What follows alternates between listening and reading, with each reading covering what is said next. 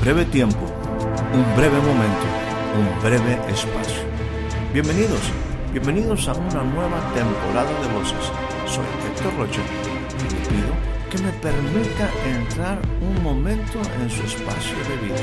Durante los siguientes minutos deseo tratar temas que puedan ser significativos y aporten valiosa información para el desarrollo integral de su vida. Bienvenidos una vez más a nuestro espacio de voces.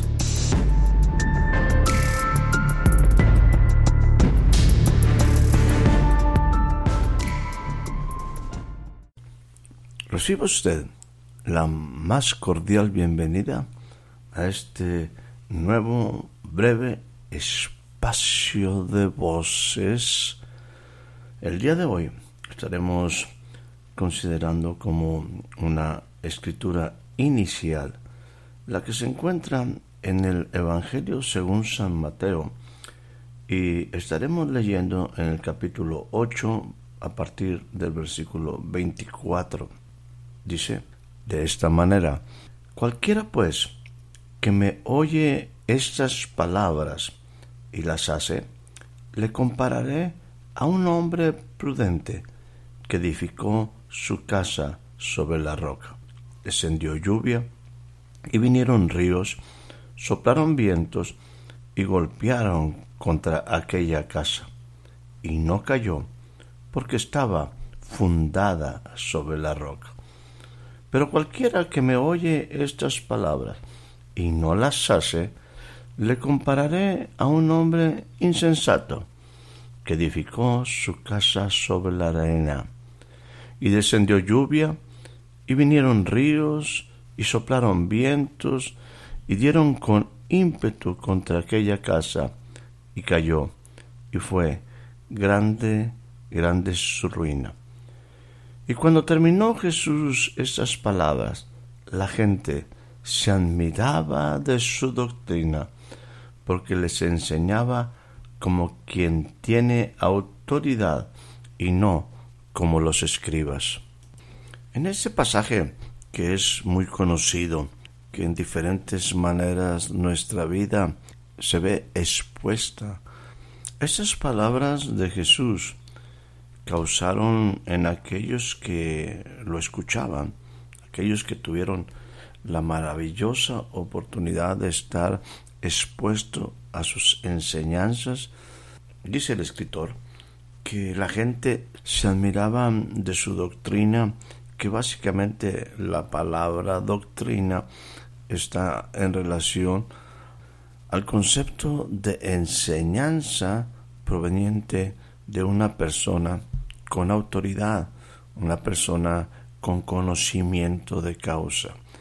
La tipología es sumamente importante y Jesús utiliza esta analogía de la vida del hombre en función a cómo éste edifica una casa, donde él está diciendo literalmente aquel que oye mis palabras y las hace, aquel hombre que escucha mis palabras y las pone por obra, será un hombre prudente, un hombre que edificó con firmeza sobre un terreno sólido, en este caso la roca, una área firme, contra aquel que edifica su casa en la arena.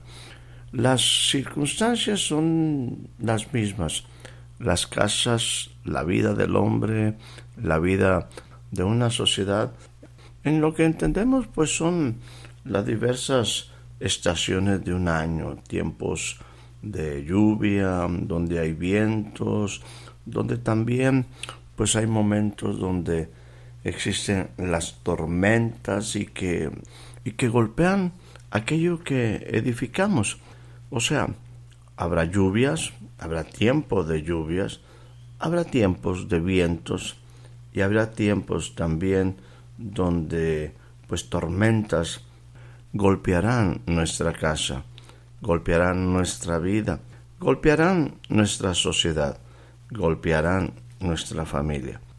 Las adversidades o estas condiciones de clima van a afectar a ambas a ambas construcciones, aquel que edificó en la roca y aquel que edificó en la arena. El resultado será dependiendo del fundamento, dependiendo de dónde fue hecha aquella construcción. La gente se admiraba de las palabras de Jesús. Era alguien que enseñaba como que tenía autoridad. Aquí quisiera invitarte a que siempre tú y yo, cuando escuchemos que son las palabras de Jesús, que las leamos a través de la Biblia o que las escuchemos, tengamos una expectativa alta porque Jesús es un maestro en todo el sentido de la palabra y lo que él enseña, lo que él enseñó y lo que sigue vigente en estos días, las palabras que se registran de lo que él dijo, de la manera como él estuvo exponiendo acerca de la vida, del reino de Dios, de la problemática del ser humano, créeme que son cosas que tú y yo debemos de considerar y tener una alta expectativa porque una palabra de Jesús puede cambiar totalmente nuestra vida, entendiendo que Él mismo dijo que sus palabras son espíritu y son vida. Y si tú y yo queremos tener una verdadera vida, y quiero decir también una vida en el espíritu, donde se centra la esencia de la trascendencia de la eternidad del hombre, pues bueno, debemos atender con cuidado todas las hermosas palabras de Jesús, las cuales, insisto y vuelvo a decírtelo, puede cambiar tu vida el día de hoy. Él es una persona que habla con autoridad y en ti y en mí debe de producir un efecto. En aquellos hombres decía que se admiraban. Yo quiero decirte, tú y yo, cuando nos exponemos, cuando escuchamos, cuando leemos las palabras de Jesús, algo debe de pasar en nuestra vida. Solamente abramos, abramos nuestro pensamiento, abramos nuestro corazón y seguramente algo importante escucharemos que, vuelvo a decir, transformará tu día, transformará tu vida, transformará tus días, transformará todo tu entorno. Las palabras de Jesús producen cambio en nuestra vida. Ahora, aquí en este pasaje que acabamos de, leer, se refiere a, la casa, se refiere a cómo edificamos nuestra casa. Está hablando de algo que es significativo para el hombre.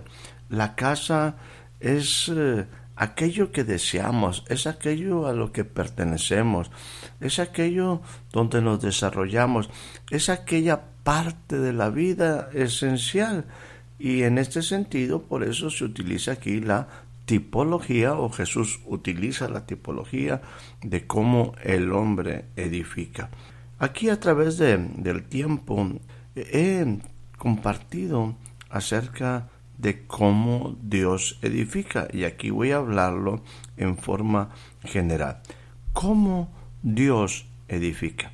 Bueno, la primera cosa que yo puedo decirte es que Dios edifica a través de revelación. La segunda sería entender que Dios edifica a través de relación. Y la tercera, Dios edifica a través de una reproducción generacional. Permíteme repetir esto. ¿Cómo Dios edifica? Bueno, Dios edifica a través de revelación, Dios edifica a través de relación y Dios edifica a través de reproducción generacional. Por lo tanto, si esto lo utilizo como contexto para la casa, bueno, quiero decirte que es sumamente importante que yo que yo comprenda, que yo tenga una revelación de lo que Dios quiere edificar. ¿Cómo Dios edifica? La importancia de la revelación implica que siempre tengamos en cuenta los principios, las leyes de Dios, de cómo Dios edifica. Dios edifica a través de que nosotros tengamos un conocimiento, un entendimiento de las cosas que verdaderamente trascienden y la manera como Dios edifica. Cuando hablamos de revelación, estamos hablando de que lleguemos a esa comprensión de los principios de Dios, porque los principios de Dios, la palabra de Dios, es aquello que trasciende, que trasciende para siempre. Hablando de la palabra de Dios, es la otra forma contraria a cómo el hombre, y en este caso voy a utilizar la palabra el hombre en su humanidad, en su carne, en su forma natural, dice la misma palabra que la carne, o sea, nosotros, eh, nuestras acciones, todo aquello que hacemos es como la hierba y toda su gloria es como la flor del campo. La hierba no es algo eterno, la hierba se seca, la flor se marchita. Y bueno, esto es una situación de que nosotros somos limitados. Pero si nosotros queremos construir con seriedad, con eternidad, tenemos que considerar que lo único que permanece para siempre es la palabra de Dios. Es ahí donde está precisamente esta primera parte de cómo Dios edifica es a través de la revelación, el conocimiento, sigo insistiendo, el entendimiento, la comprensión de las cosas que realmente son eternas. El hombre en sí mismo, el hombre y mucho menos alejado de Dios, no puede trascender, no puede edificar con firmeza.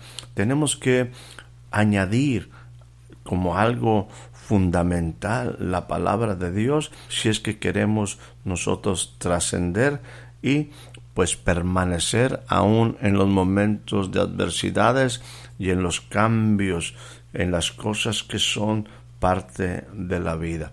Por lo tanto, revelación implica el que yo tenga un conocimiento de los principios, de las leyes de Dios, de las maneras como Dios edifica, de su palabra, que va a hacer que mi vida pueda tener trascendencia y permanecer firme. La segunda forma como Dios edifica es a través de relación. Y Dios dio un paso maravilloso para cumplir este concepto de relación. Déjame decirte que en un buen sentido la palabra religión no estoy hablando de gente religiosa, estoy hablando de solamente la palabra religión. Y esto implica la palabra volver a ligar, volver a unir nuestra vida con Dios. Dios no entró en esta relación de una manera fría. Cuando hablamos de relación, Dios establece algo que es maravilloso. Él se revela a mí como mi Padre y me hace parte de una familia. Ahora soy hijo de Dios. Ahora soy parte de una familia eterna. Esta no es una situación o no es algo que se me dio, no es una potestad que se me dio por lazos sanguíneos, no es por carne, no es por voluntad de varón, no se refiere a eso, no se refiere solamente a que yo nací, sino se refiere a una relación directa con el Padre donde yo entro en esa preciosa comunión donde Él se manifiesta como mi Padre y yo como su Hijo. En este aspecto puedo decirte que Dios, en forma, solamente para que quede claro, Dios nos invitó a religarnos para darnos una relación de vida donde Él es mi Padre y yo soy su Hijo. Y finalmente, en una casa algo tiene que suceder. No solamente es un lugar donde yo recibo, donde yo soy fortalecido, donde yo puedo desarrollarme, sino es un lugar donde yo también puedo crear y crear algo nuevo. En este aspecto vienen los conceptos de los hijos, donde viene una reproducción generacional, donde el hombre puede trascender hasta en tanto el Señor no determine otra cosa, los hombres seguirán trascendiendo. Los hijos, las hijas son una explosión al futuro donde nosotros podemos seguir desarrollando el plan, el propósito eterno de Dios. Nuestra vida es limitada, pero trasciende en nuestros hijos. Y es ahí donde nuestra vida va más allá de los límites de nuestra propia vida, los años de nuestra propia vida. A manera de repaso, permíteme decirte cómo Dios edifica. Edifica a través de revelación, edifica a través de relación y edifica a través de una reproducción generacional. Entonces, bajo esta perspectiva, yo quiero dejarte algunas cosas simples para que tu casa esté firme. Cuando tú te expones a la palabra de Dios, cuando tú te expones a la presencia de Dios, a esa relación como Padre, y cuando tú empiezas a entender el propósito que va implícito en edificar una casa, déjame decirte que tú vas a encontrar en todo ello cuatro principios que para mí son fundamentales en la manera como Dios edifica. Tú vas a encontrar en la Biblia, en tu relación con Él y en encontrar tu propósito, que estos cuatro elementos siempre van a aparecer en la manera como Dios establece su enseñanza, en la manera como Él comparte esto que llamamos doctrina, que son sus pensamientos fundamentales, bueno, tú vas a encontrar en una forma práctica que los principios, la relación de Dios y el propósito está en estas cuatro palabras. Número uno, vas a encontrar siempre fidelidad. Número dos, vas a encontrar siempre justicia tú vas a encontrar y vas a tener la seguridad de estar fundamentado en la verdad. Y hay algo que Dios quiere darte en verdad y que tú disfrutes en plenitud. Libertad. Libertad. Estas cuatro palabras tú las encontrarás en las enseñanzas de Jesús siempre. Habla de la fidelidad de Dios hacia el hombre, de la justicia, su palabra, donde a ti y a mí nos conviene construir en la palabra de justicia. Vamos a encontrar siempre la seguridad, la confianza. En estos días que son tan complicados, vas a encontrar verdad, seguridad, confianza. Y finalmente todo esto te llevará a que tú puedas gozar la vida verdadera en libertad. Porque si conoces al Hijo de Dios, Él verdaderamente te hace libre. Cuando conocemos la verdad, nosotros somos verdaderamente libres. Los principios todo esto que hablaba respecto a cómo Dios edifica, tú vas a encontrarlo, vas a evidenciar la obra de Dios en estos cuatro principios fundamentales. Dios, cuando edifica, va a ver un resultado de una casa establecida en fidelidad, en justicia, en verdad, en libertad. Lo que el hombre anhela para tiempos difíciles se logra escuchando, poniendo en práctica sus palabras, edificando sobre la roca firme. Que tengas una excelente noche, que tengas una excelente tarde, un excelente día. Espero haya disfrutado de este breve espacio de voces. Soy Héctor Rocha. Hasta la próxima.